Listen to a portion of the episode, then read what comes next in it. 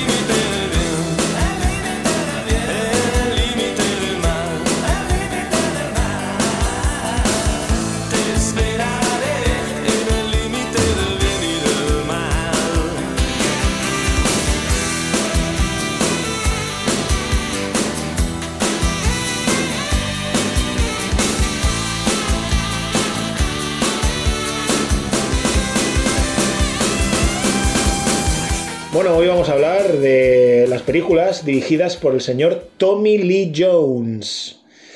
La primera de todas fue Viejos Muchachos en el 95, que está basada en una novela de Elmer Kelton, y es un western telefílmico que no hemos tenido la oportunidad de ver. Pero las otras tres vamos a desgranarlas aquí con mucha pasión y con mucha inquietud intelectual. Vamos a empezar, si te parece, Juanjo, con Los tres entierros de Melquiades Estrada, película del 2005 que yo creo que se inspira bastante en Paloma Solitaria porque el mito de la frontera vuelve. Efectivamente, Pedro, Tommy Lee Jones, un actor que yo creo que en este tipo de películas encontró su verdadera identidad. Es un actor que se encuentra cómodo, se encuentra a gusto con su papel, se siente muy identificado y es curioso esto, ¿no? Como los norteamericanos eh, en las tierras del sur fronterizas, como decíamos en la intro, se sienten, se sienten bien. Y Tommy Lee Jones se le ve una, una pose, una, en fin, un, un espíritu muy, muy interesante. Sí, un aplomo interpretativo tremendo, ¿no? Quizás porque se dirige a sí mismo. Hablábamos de las películas de Clint Eastwood, cuando hablábamos de los episodios de Clint Eastwood, las que él dirigía o se dirigía a sí mismo, que tenía ese cierto aplomo artístico, esa visión propia, ese cine suyo, ¿no? Y yo creo que a Tommy Lee Jones, eh, obviamente con menos filmografía que Clint Eastwood, pero le pasa lo mismo en estas tres pelis. Es una peli esta de Melquiades Estrada que también está de alguna manera emparentada con No es País para Viejos, eh, película de los hermanos Cohen donde también sale Tommy Lee Jones y que está basada en una novela de Cormac McCarthy. Aquí vemos eh, muchos paralelismos entre Paloma Solitaria, Los Tres Entierros de Melquiades Estrada, No es País para Viejos, obras fronterizas. Sí, y además, date cuenta que en esta película, en los tres entierros de Melquiades Estrada, estamos hablando de una tragedia y de, bueno, de este viaje épico que realiza, como si dijéramos, eh, el héroe transportando a su amigo a su lugar de origen. Un lugar, en este caso una aldea llamada Jiménez, que no sabemos si es realidad o ficción. Exacto, con esto juega muy bien Tommy Lee Jones. Hay que recordar que el suceso que cuenta los tres entierros de Melquiades Estrada realmente sucedió en 1997. Ezequiel Hernández Jr., un estudiante estadounidense de Redford en Texas, Tenía 18 años cuando un soldado de la Marina estadounidense le disparó injustamente mientras pastoreaba las cabras de su familia junto a un río. Esto generó mucha controversia y muchas manifestaciones dentro de, la frontera estadounidense entre Texas y, y México. Eh, la familia fue compensada con un millón y pico de dólares y el caso se cerró y los soldados nunca fueron acusados, ni, ni siquiera juzgados. Esto es interesante porque aquí en la película hace um, un retrato de esta muerte, digamos, entre comillas, accidental y provocada por Norton, por este policía fronterizo, y la hace con esta narrativa típica de los guiones de Guillermo Arriaga, ¿no? que la gente yo creo que le sonará por mm, su participación con Iñárritu en las películas de Amores Perros, 21 gramos y Babel, que siempre usa esta, este mismo tipo de, de guiones deslavazados, con muchos flashbacks, con la narrativa fragmentada, jugando con el pasado y con el presente.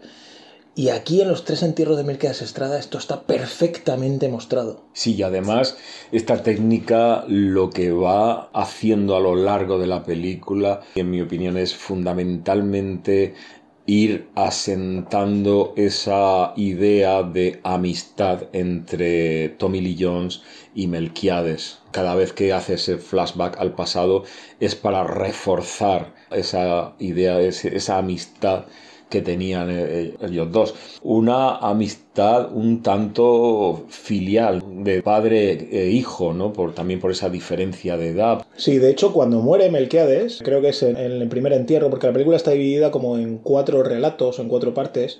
El primer entierro, el segundo entierro, el viaje, que es este viaje iniciático, eh, casi epopélico, ¿no? Que tú has dicho antes, y el tercer entierro. Y creo que en el primer entierro viene a decir, personaje de Tommy Lee Jones, Pete Perkins, que se refiere a Melquiades Estrada como era mi hijo, my son. Entonces, efectivamente, tienen esta relación paterno-filial que tú comentas, ¿no? La amistad verdaderamente profunda, auténtica, es la de ellos, porque el resto de relaciones en la película están como eh, muy poco cohesionadas, están como desestructuradas, también como las relaciones que había en las comunidades de palomas solitarias, si nos acordamos, ¿no? Esta Rachel que engaña a su marido del restaurante con el sheriff, también lo engaña, digamos, con Pete Perkins. El matrimonio de Norton y su mujer, de este guarda de seguridad, que es un matrimonio realmente fracasado, ¿no? Como en una dinámica inercial donde no hay prácticamente comunicación ni relación entre ellos dos. Bueno, de hecho, date cuenta que para el final de la película incluso ella se sube al autobús y se va y lo deja sin saber tan siquiera si está vivo, muerto o qué ha sucedido con él. Sí, aparte dice algo así como, no, este hombre no tiene salvación o no tiene redención después de lo que ha hecho, ¿no? Porque ella tiene una especie de relación paralela con Melquiades. Que esto es curioso porque esto en ningún momento, la película, el guion de Arriaga en ningún momento nos viene a decir que Norton, que el marido, se ha dado cuenta.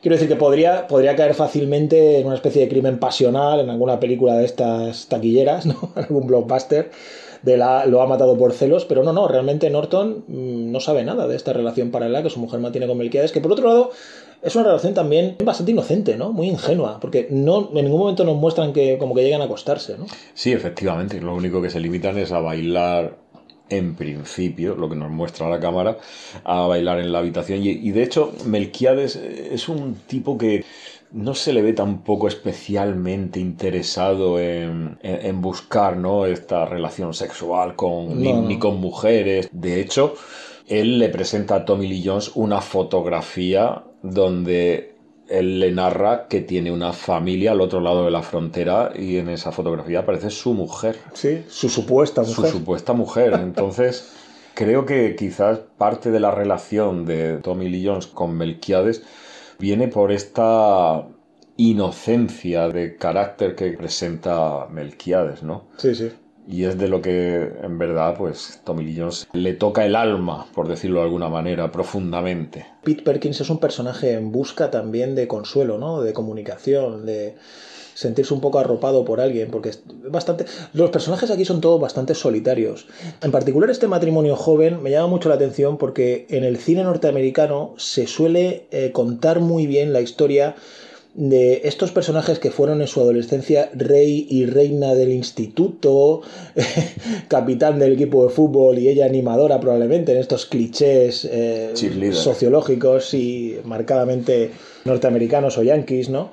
Y luego cuando crecen y si al final acaban casándose o lo que sea, se tienen que enfrentar a responsabilidades vitales, a problemas cotidianos, acaban siendo parejas completamente banales, ¿no? Absolutamente inerciales, sin comunicación. Es un personaje bastante frío. La relación sexual entre ellos es una relación completamente distante. Sí, es, es una relación muy machista, ¿no? Sí, sí incluso, incluso por parte de ella. primitiva. Sí, incluso por parte de ella misma, quiero decir, ella también tiene este rol como machista integrado, ¿no? Es una mujer que no se plantea nada, salvo cuando se entera de que ha matado a Melquiades, y entonces ella decide, con la ausencia de él, esto es importante también, en la película se remarca mucho que él no está, por lo tanto ella no siente esa presión quizás también, y ella efectivamente coge el autobús y lo deja, sí.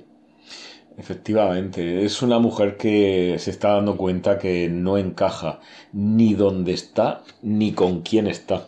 Exacto. Y eso es lo que le hace tomar la decisión de irse. Y de hecho hay un plano muy interesante en donde se enfoca durante varios segundos a la esposa de este propietario de- del restaurante del pueblo, como mientras ella toma el autobús, se queda mirándola y por un momento piensas, está deseando estar en su pellejo para poder irse del pueblo, pero ya no puede hacerlo porque es una mujer más mayor, porque es una mujer ya con ataduras y un trabajo estable eh, en el pueblo. Es una película que no- nos muestra muy bien todos estos detalles y las realidades de cada personaje, al igual que la realidad también de Melquiades Estrada, ¿no? Cómo es una espalda mojada que llega a este pueblo con una mano delante, una mano detrás y bueno, pues sin un futuro claro y,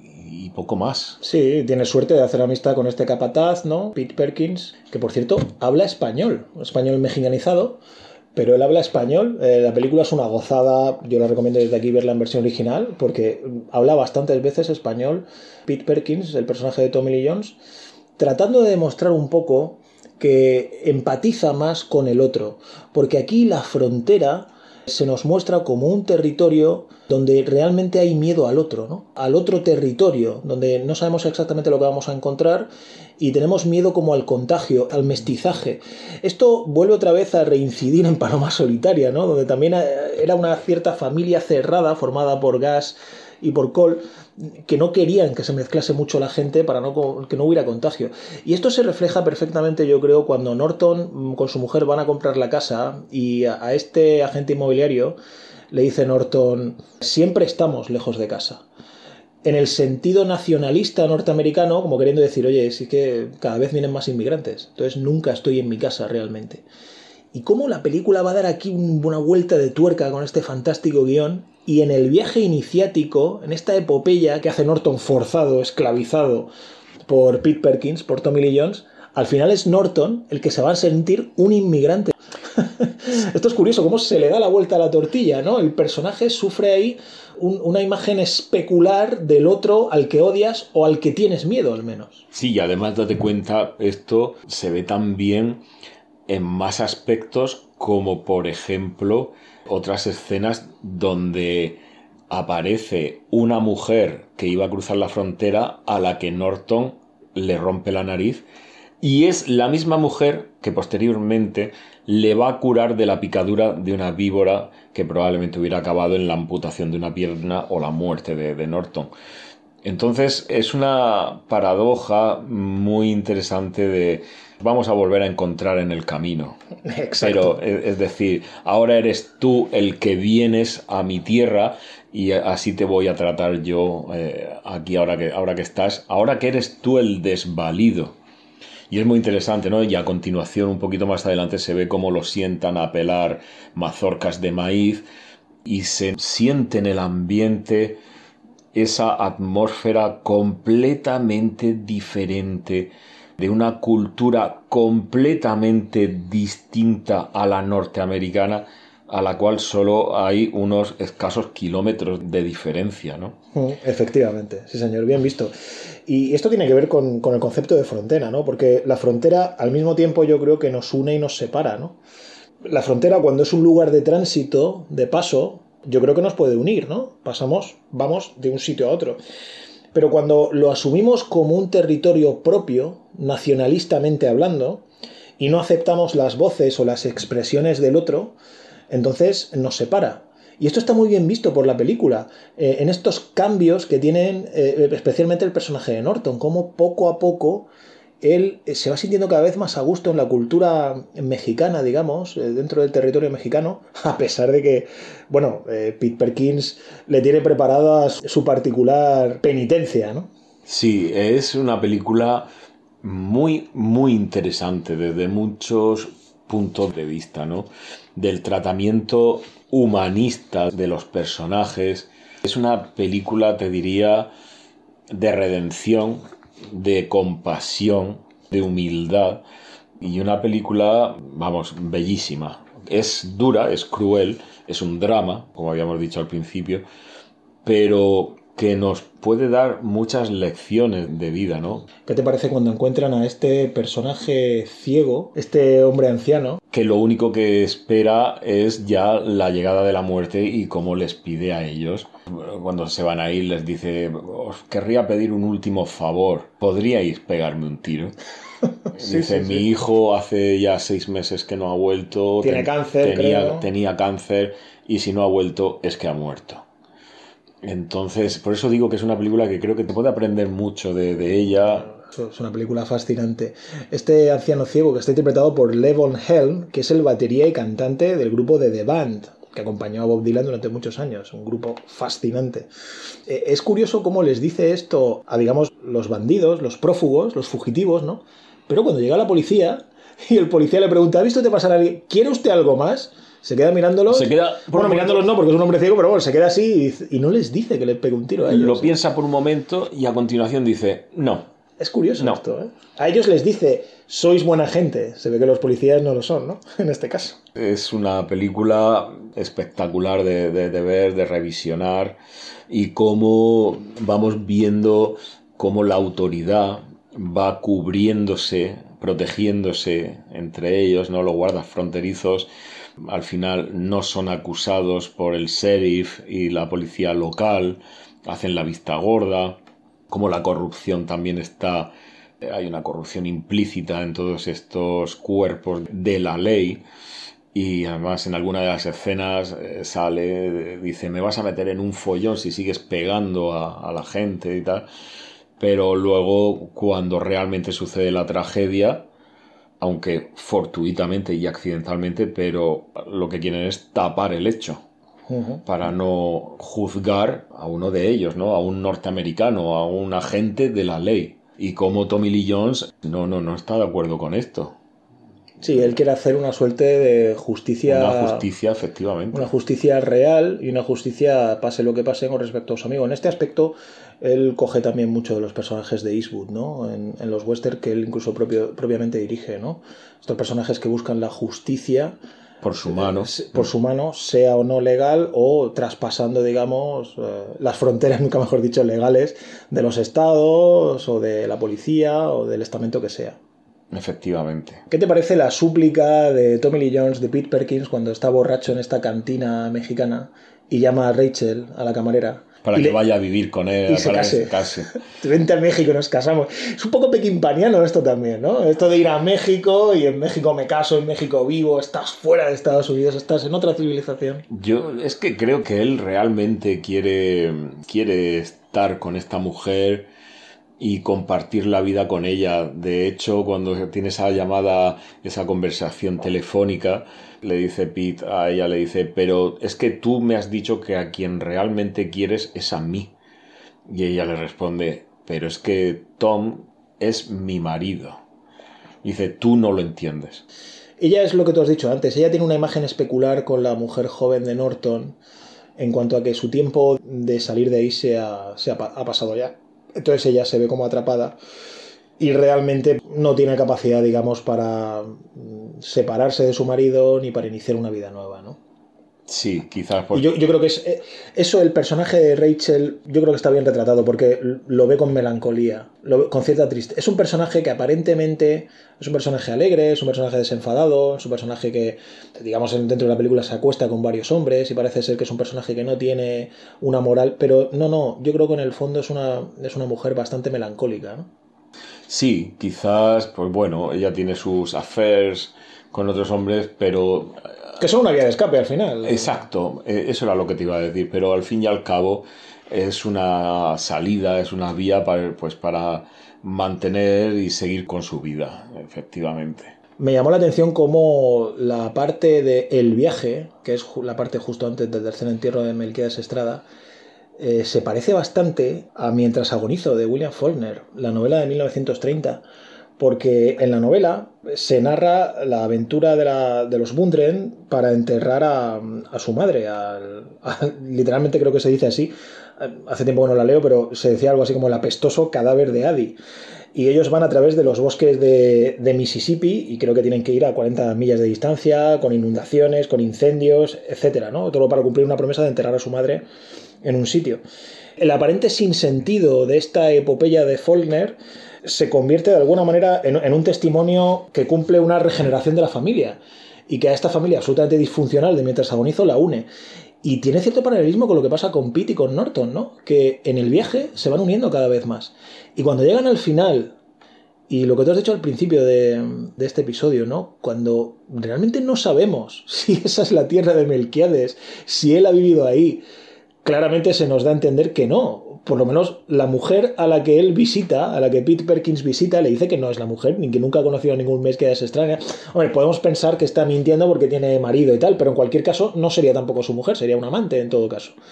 Entonces, esta foto de Melquiades que nos muestran, que en primer plano está la mujer y sus hijos, pero él sale como en segundo plano, como si, no sé, hubiera pasado por ahí y le hubieran echado la foto repentinamente es curioso porque al final está haciendo un viaje para enterrarlo en su casa, en la casa de Melquiades, y la casa de Melquiades resulta que es una mentira, que no existe. Sí, además hay una de las escenas, ¿no? Donde Norton, este patrullero joven, le dice a Tommy Lee tu amigo te ha mentido. Y claro, como tú dices, ¿no? Queda muy en el aire. Al final no se sabe muy bien si quizás los deseos de Melquiades Estrada era el de, el de imaginarse y creerse a sí mismo que tenía una familia esperándole al otro lado de la frontera. Y quizás eso pudiera ser una motivación vital para seguir adelante con su vida. Por eso decimos ¿no? que los mecanismos de la psique humana son tan interesantes y tan supongo que a veces tan misteriosos, ¿no? Exacto, yo es que creo que aquí juega también con la metáfora de la frontera cognitiva, ¿no? De las fronteras propias de nuestra mente, de lo que creemos o de lo que no creemos. Fíjate que o, de la... lo, o, de lo, que imaginamos. O de lo que imaginamos o de lo que vemos, efectivamente. Fíjate que en la edición del DVD le preguntan, hay unos extras, y le preguntan a Tommy Lee Jones, oye, pero ¿existe al final la aldea Jiménez o el rancho este de Jiménez? Y él dice a la entrevistadora, dice, muy buena pregunta. Puede ser que el personaje crea lo que ve o vea lo que crea. En cualquier caso, nunca lo sabremos, ¿no? Entonces, él, él deja la puerta abierta. Pero es fascinante cómo llegan a ese momento y la cara absolutamente pétrea, rígida de Tommy Lee Jones, como las, las que suele poner Clint Eastwood en ese aspecto, cambia, ¿no? Y entra por un momento en el desasosiego, para justo después, a la toma siguiente, en el plano siguiente, pasa a una especie de credulidad, a una especie de fe en la que dice, no, tiene que ser esto. Tiene que ser esto porque él, me, él recuerda las palabras, ¿no? Es un sitio donde hay la, viento. La descripción. La descripción, hay viento, hay árboles, hay no sé qué, pero claro. Podría ser cualquier. Podría ser cualquier sitio, cualquier sitio. Ellos van a una especie de ruina donde realmente no se sabe si es la verdad, ¿no? Entonces, la película juega no solo con la zona fronteriza física o geográfica, sino con la zona fronteriza cognitiva y mental con, de, la, con la fe. Exacto, de la fe, la imaginación, la realidad, ¿no? Esto es interesante. Es una película muy bella. Sí, es una película maravillosa, fascinante, una verdadera obra maestra en nuestra opinión. Bueno, vamos a acabar el análisis de esta película citando a la poeta y escritora Gloria Anzaldúa, que escribió un libro muy popular que se llamó La Frontera, la nueva mestiza, que salió en Capitán Swing hace 5 o 6 años. Y decía lo siguiente Gloria Anzaldúa sobre la frontera, de una manera bastante poética, yo creo que se va a entender bien. La frontera entre Estados Unidos y México es una herida abierta donde el tercer mundo choca contra el primero y sangra. Y antes de que se forme una costra, vuelve a sangrar. La sangre vital de dos países se fusiona para formar un tercer país, una cultura fronteriza.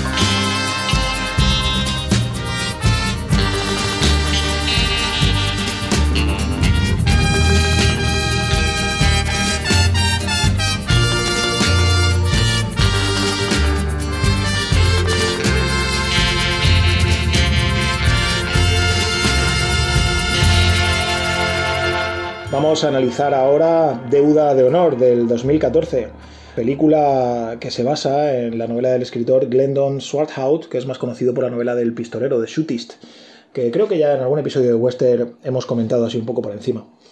Bueno, ¿qué te parece aquí? Tommy Lee Jones eh, su personaje es un pelín más cómico, ¿no? Que el de Melquiades Estrada y del que, bueno, luego hablaremos de Sunset Limited, ¿no? Sí, sí, aquí e, es completamente distinto. Es un registro de personaje que no, no tiene nada que ver, efectivamente.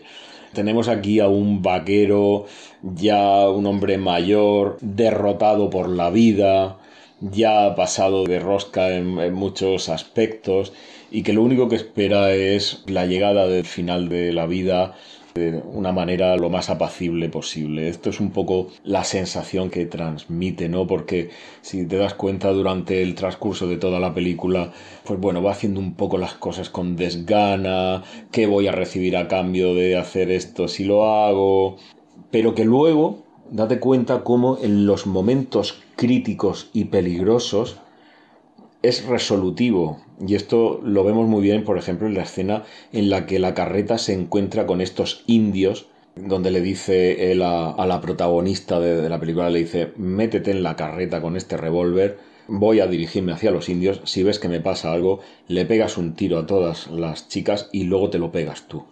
Es un tipo que su madurez, su experiencia y sus años ya le dicen cómo tiene que manejarse y qué tiene que hacer en cada momento, ¿no? Y esto es algo valioso, ¿no? Me pasa algo curioso con esta película cuando la vi, y es que encontré un cierto paralelismo con Sin Perdón. En el siguiente sentido, no sé si te acuerdas cuando en Sin Perdón está la escena de, de la prostituta, de, creo que se llamaba Delilah, y está con William Money cuidándole y bajándole la fiebre, eh, curándole las heridas, etcétera ella se ofrece gratis a Clint Eastwood, a William Money. Y Money la rechaza. Entonces ella da la espalda a Money pensando que la rechaza porque... Por su eh, fealdad, por la cicatriz. Exacto, por la cicatriz, porque le han cortado la cara. Él le dice, es que mi mujer me está esperando con los niños. Entonces William Money le miente, le, le hace ver que su mujer todavía sigue viva. Y entonces ella, la reacción de Delilah, de esta prostituta, es como que, o sea, le viene bien la mentira. Ella con esa mentira recobra un poco... La dignidad, la autoestima sí. también. Aquí es todo lo contrario. Aquí cuando Mary B. Cabby, que digamos que es la, la heroína de esta película, cuando Mary B. Cabby coge esta caravana y se va con estas eh, tres mujeres que tienen diferentes problemas mentales, dentro de una sociedad eh, dura, cerrada, eh, ultrapuritana, donde hay una dominación claramente del hombre, ¿no? Y un paisaje desolador, absolutamente. Bueno, pues estas tres mujeres sufren de diferentes enfermedades mentales y ella se propone para rescatarlas y llevarlas a, creo que también a 3.000 o 4.000 kilómetros o algo así. Sí, o... es un trayecto de unas 5 semanas. Unas 5 semanas, sí, a llevarlas. A una iglesia, a una donde Meryl. Streep, donde Meryl Streep, que luego sale al final, ¿no? los últimos 15 minutos, Meryl Streep las va a cuidar y tal. Bueno, pues claro, aparece este hombre que es Tommy Lee Jones, que ni siquiera tiene nombre, porque se lo inventa. Dice, ¿cómo te voy a llamar? Dice, bueno, pues por ejemplo, George, George Briggs o algo así dice, o, sí. Leaks, no me acuerdo. Briggs. George Briggs. Se lo inventa. A este hombre, ya casi al final del trayecto, cuando queda una semana o unos días, ella le dice que si se quiere casar con él.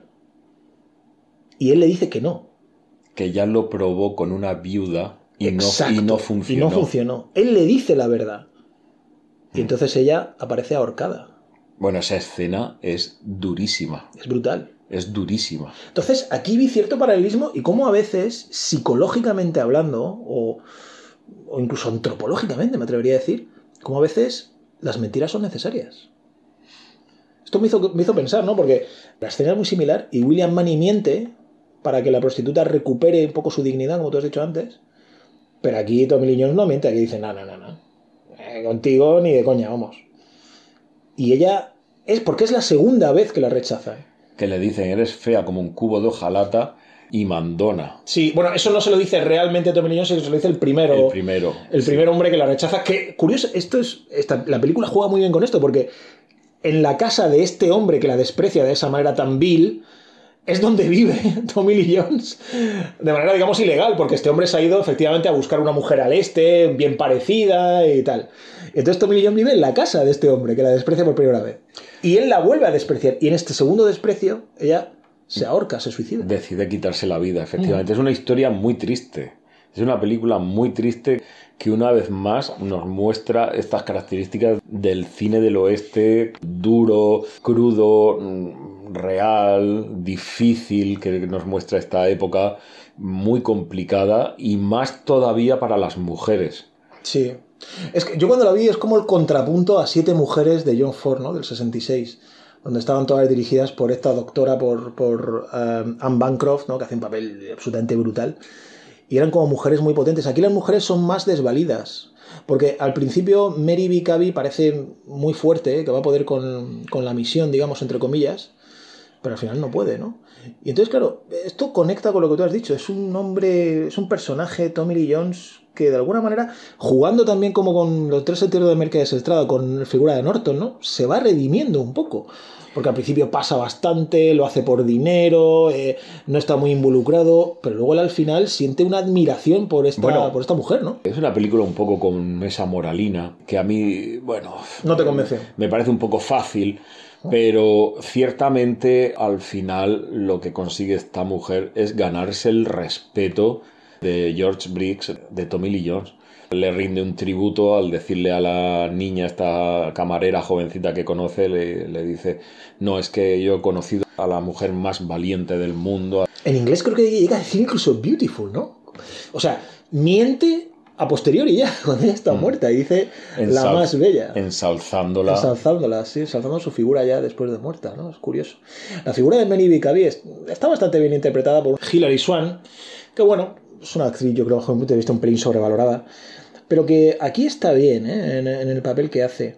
Un papel de una mujer muy pragmática, ¿no? Porque ella no quiere casarse por amor o por lo que sea, quiere casarse Para prosperar. para... Sí, sí. Para prosperar. Un sí. poco un matrimonio un poco capitalista, podríamos decir, en ese aspecto. Claro, pero date cuenta, hay que tener un. Creo que hay que tener muy en cuenta el contexto y como tú muy bien has dicho antes, los planos, la fotografía, las la fotografía ¿eh? Las imágenes de las praderas, de lo que hay alrededor, de las viviendas donde habitan.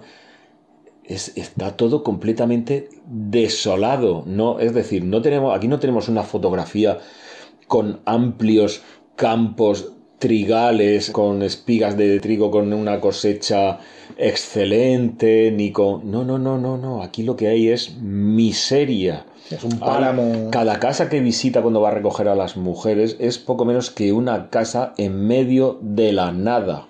Entonces nos muestra lo difícil, una vez más, nos muestra lo difícil que tenía que ser la vida y lo complicada en el lejano oeste, ¿no? Y claro, cómo eh, estas mujeres acaban trastornadas porque la realidad las supera.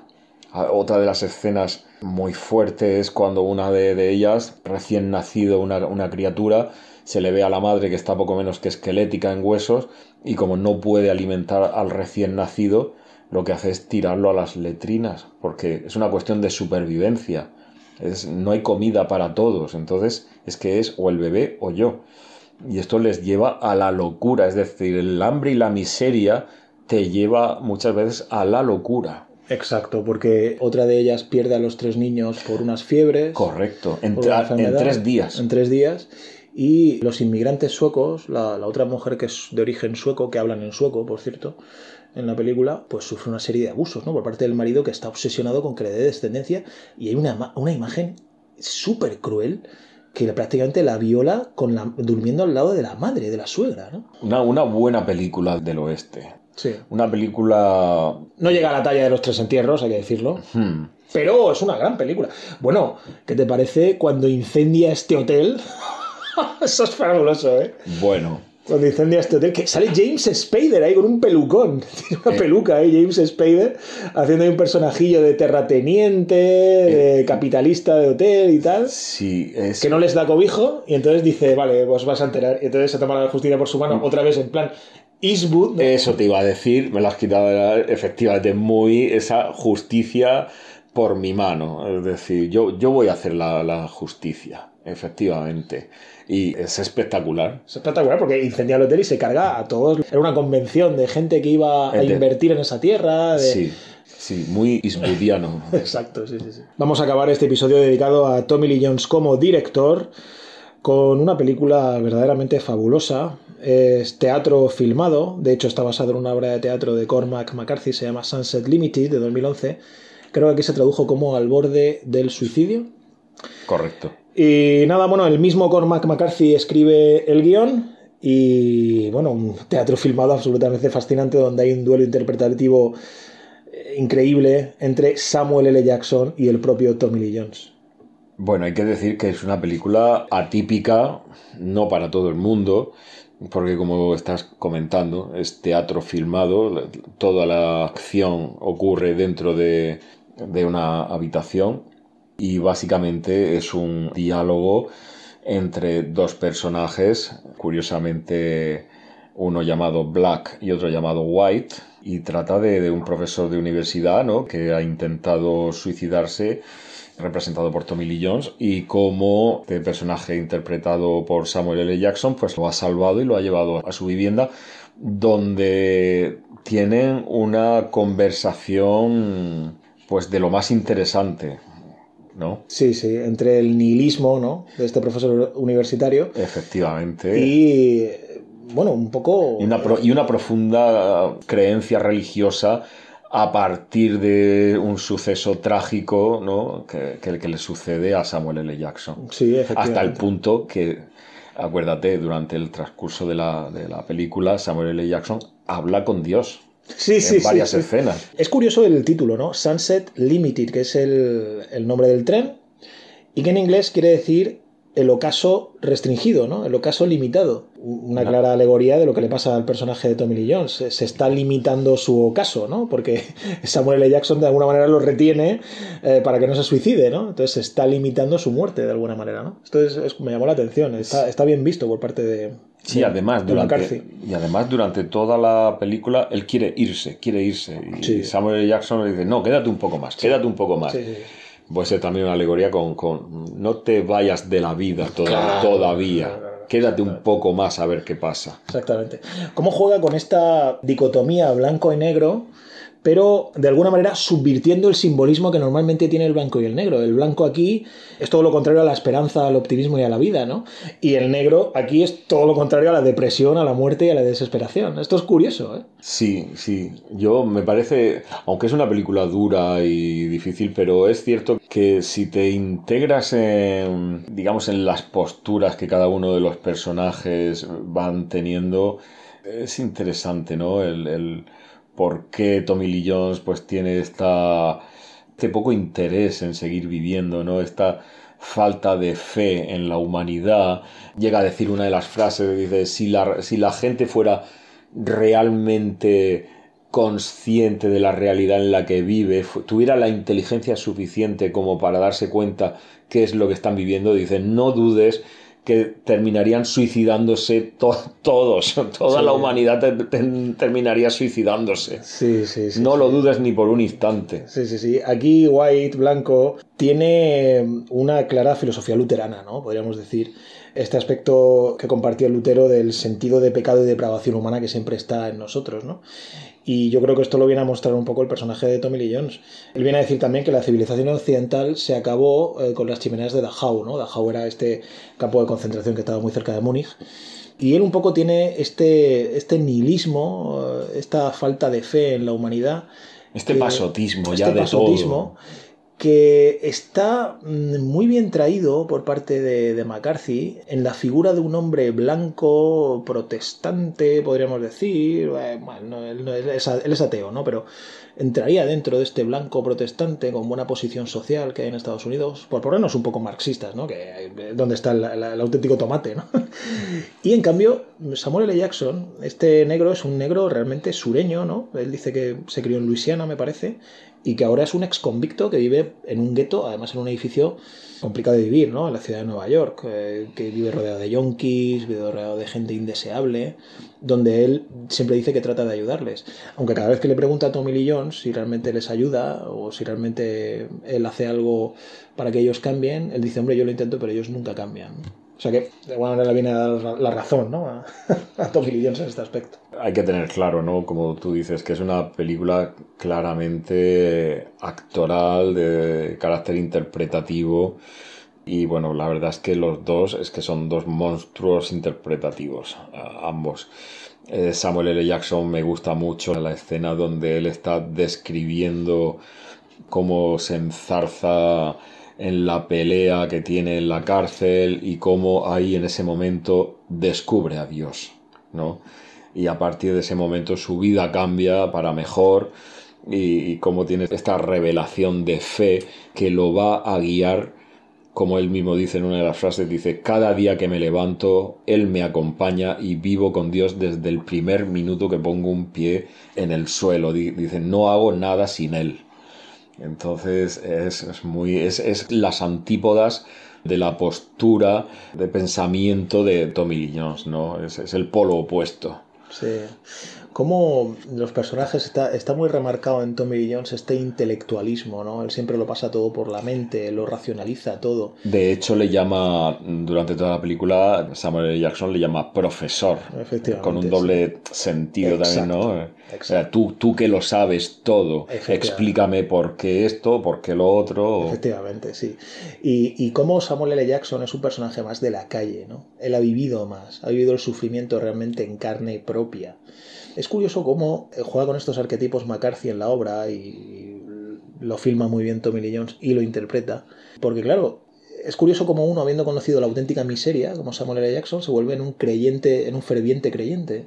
Y en cambio, Tommy Lee Jones, que es un profesor de universidad que no debe padecer ningún tipo de problema aparentemente, clase alta estadounidense, le está dando vueltas todo el rato a la cabeza e intelectualiza toda esta filosofía nihilista, ¿no? Claro, porque date cuenta que parten ambos de posiciones de pensamiento completamente distintas. Por un lado, Samuel L. Jackson parte de la postura de que él ha sido salvado por una instancia superior y que no puede ser otra distinta a Dios. Y mientras tanto, Tommy Lee Jones parte de esta postura atea, eh, nihilista, propia de otras corrientes filosóficas, donde el hombre ha sido abandonado a su suerte por. Dios. Sí. Y esto hace que reniegue de cualquier creencia eh, espiritual, ¿no? Sí. De hecho, cuando Samuel L. Jackson le pregunta, ¿pero por qué quieres suicidarte? Él, él creo que dice en alemán, Ich kann nicht anders, que es lo que decía Martín Lutero, ¿no? Cuando le, le hicieron eh, la dieta de Worms, eh, cuando puso las 95 tesis en, en la En la iglesia. puerta de la iglesia. en sí. la iglesia de Wittenberg, le dijeron eso y él dijo esta frase en alemán que es no, voy a, no puedo hacer otra cosa. Entonces él, él es bastante luterano y también tiene un punto de puritanismo porque y de lo políticamente correcto, ¿no? de esta intelectualidad norteamericana demócrata que muchas veces juega con la hipocresía. ¿no? Me parece fascinante cuando Samuel L. Jackson, en versión original yo la he visto, y Samuel L. Jackson usa mucho la, la palabra nigger, que es una palabra completamente despectiva, peyorativa, que es la traducción sería negrata, Pues, porque puedes referirte a una persona de color diciendo black, Sí, que quizás black. es, es un término más, más respetuoso. Sí, sí, sí, sí, sí. ¿no? Pues fíjate la conversación que está sacada literalmente del texto de la obra de teatro de McCarthy. Por cierto, la traducción al español fabulosa de Luis Murillo Fort. Y dice lo siguiente el personaje de negro. No quiere oír la palabra negrata, pero está dispuesto a dejarme la estacada solo porque yo no le cuento la barbaridad que me soltó aquel negrata. ¿Está seguro? Dice Blanco, solo he dicho que no veo necesario emplear esa palabra. Este puritanismo de lo políticamente correcto de, ay, por favor, no, me no digas negrata, que queda mal, de un blanco a un negro. ¿eh? Y termina diciendo negro, la anécdota es mía y la cuento yo, ¿no? Además, no recuerdo que allá hubiera afroamericanos o gente de color. Si la memoria no me, falla, no había más que un atajo de negratas. ¿Cómo Samuel L. Jackson ha vivido esa época y ha visto como todo el mundo le llamaba nigger, ¿no? A él y a todos sus compañeros negros, ¿no?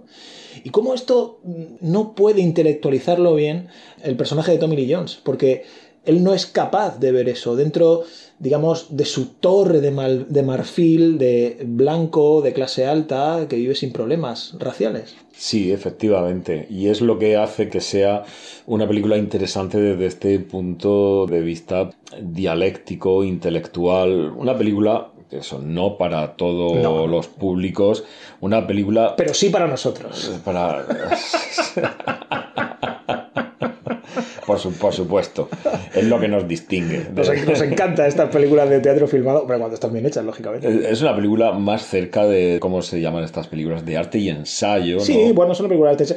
Es realmente un teatro filmado, lo que pasa es que es un teatro de Cormac McCarthy efectivamente muy filosófico y muy literario, porque si te das cuenta, el, el suicidio que quiere hacer White, que no sabemos si lo va a lograr hacer, pero eh, que le impide Samuel L. Jackson, es un suicidio muy literario, es el suicidio de Ana Karenina, tirándose a las vías del tren, de la novela de Tolstoy, ¿no? Entonces, es un suicidio también muy literario. Y, y se nombra bastante, es muy kafkiana también, se nombra bastante a Kafka. White dice en un momento, yo anhelo la oscuridad, ruego para que venga la muerte, la muerte real. Si pensara que una vez muerto iba a encontrarme con toda la gente que he conocido en mi vida, no sé lo que haría. Para mí sería el colmo de la tortura, la desesperación suprema, dice aquí. Encontrarme allí a mi madre y tener que empezar otra vez toda la historia, pero sin la perspectiva de una muerte a la que aspirar, eso sería ya la pesadilla final. Puro Kafka, dice. Entonces esto es interesante porque es una película, como tú dices, intelectualmente muy rica. Y, hombre, hay que tener una- un cierto bagaje literario y cultural para lograr entender todos estos entresijos, porque si no se te puede escapar algo. ¿no? Cuesta seguirlo. Sí, sí, sí, sí. Y, y si recuerdas, Kafka, en su relato del artista del hambre, eh, él describe a un protagonista que transforma su interminable proceso de inanición, o sea, él, él pasa hambre, pasa mucha hambre, y esto lo transforma en una especie de espectáculo para masas, grotesco y, y medieval. Pero al mismo tiempo, el artista del hambre es un narcisista. Y fíjate lo que decía Kafka, me deleito en mi propia astucia, nunca estoy satisfecho. Quiero llegar al grado de delgadez esquelética. Es un relato de alguien que su poder es no comer, estar lo más delgado posible, es un artista del hambre. Su entrenador le dice que solamente puede estar 40 días sin comer, si no se va a morir. Bueno, pues él quiere superar esos 40 días, ¿no? Entonces se revuelca un poco en el tormento que se autoinflige, ¿no? Y, entonces, y esto tiene un poco que ver con el personaje de Tommy Lee Jones, que está todo el rato como eh, revolcándose en, en su propio ateísmo, en su propio nihilismo, en su, propio, en su propia ganas de suicidarse. Es, es muy kafkiano el personaje en sí. Y además es que lo expresa con ese deseo de, de- de querer desaparecer de la faz de la Tierra. Y si no recuerdo mal, incluso hay una de las frases donde lo dice, dice, me, me quiero morir desde el día que, que perdí eh, mi creatividad, mi ilusión. Desde ese día es que no quiero seguir, no quiero seguir aquí. Y, Sí, sí. y se convierte en una, como tú bien estás diciendo, en una obsesión. Sí, sí, sí, sí. Dice White, este sitio no es más que una colonia de leprosos morales. Y le contesta Negro, le pondré ese título a mi libro, En la colonia de leprosos morales, haciéndole un poco una broma, ¿no? Sobre que va a escribir un libro que nunca va a escribir. Y esto también conecta con Kafka, porque Kafka tiene un relato que se llama En la colonia penitenciaria. Y fíjate lo que dice aquí el oficial, que es el protagonista de este relato de Kafka, que sigue ciegamente los principios de un comandante que era completamente autoritario. Dice lo siguiente el, el oficial, mi principio fundamental es este, la culpa es siempre indudable, todo el mundo es culpable. Hay una reversión, se le da la vuelta a la habeas corpus. ¿Todo el mundo es inocente hasta que se demuestre lo contrario? No. En la colonia penitenciaria de Kafka, todo el mundo es culpable hasta que se demuestre lo contrario. Y esto es lo que viene a decir un poco Tommy Lee Jones, la culpabilidad de la humanidad que se eleva a este nihilismo. Y hombre, si te acuerdas, esto conecta claramente con The Addiction, ¿no? Porque vamos, es que para Cathy toda la humanidad era culpable, ¿no? Esto, y bueno, en general las películas de Ferrara también tienen un pozo de, de este McCarthy existencialista, ¿no? Efectivamente. Además, Ferrara nos lo mostraba con estas imágenes de- del horror, de la tragedia humana, de estos campos de concentración. Creo que un poco, pues en ese sentido, haciendo partícipe a toda la humanidad como cómplice que sucediera esa, esa tragedia. Así es. Efectivamente. Y bueno, al final, como White, como Tommy Lee Jones, como este blanco, salta, ¿no? Después de llevar casi todo el peso actoral, por muchos momentos lo lleva Samuel L. Jackson con sus historias, con sus devaneos, con las ganas de salvarlo. Pero los últimos 10, 8 minutos, Tommy Jones está imponente. y su posición queda clara, ¿no? Oye, mira, se acabó ya el asunto. Quiero suicidarme, quiero acabar con esto, esto es lo que hay, la vida no es más que miseria, vivimos en un mundo engañados, etc. Y esta posición nihilista le genera a Samuel L. Jackson, como te has dicho antes, un sinsabor tremendo en el que al final acaba arrodillado hablando con Dios. Y, está muy bien rodada esa parte, porque siendo un teatro filmado, hay teatros filmados y teatros filmados. Quiero decir que hay teatros filmados literalmente, es una obra de teatro filmada. Esto es un teatro filmado desde el punto de vista cinematográfico, porque cuando acaba la película, Samuel L. Jackson está hablando con Dios, apoyado en el sofá, ¿no? Y se queda por un minuto largo mirando a la cámara. está mirando al espectador, ¿no? O sea, espera una respuesta de Dios, pero también la espera del espectador un poco, ¿no? Una película para los más freaks. Sí, sí, Esta sí, es ya sí, top freak. Sí, sí, sí. Porque ya la paradoja final es que eh, yo creo, bajo mi punto de vista, que el personaje de Tommy Lee Jones se acaba convirtiendo, acaba desempeñando el papel de una especie de dios moralista e implacable, que es precisamente contra lo que él está, ¿no? Contra la existencia de Dios, y él se muestra como este dios que impone la moral de el nihilismo, la falta de libertad, la falta de creatividad, la moralidad insana, y ahí yo creo que entra en colisión consigo mismo. Está defendiendo lo contrario a como supuestamente actúa al final, ¿no? Pues con estas últimas reflexiones de esta película tan intelectual e interesante, nos despedimos de todas vosotras y todos vosotros hasta el próximo fin de semana.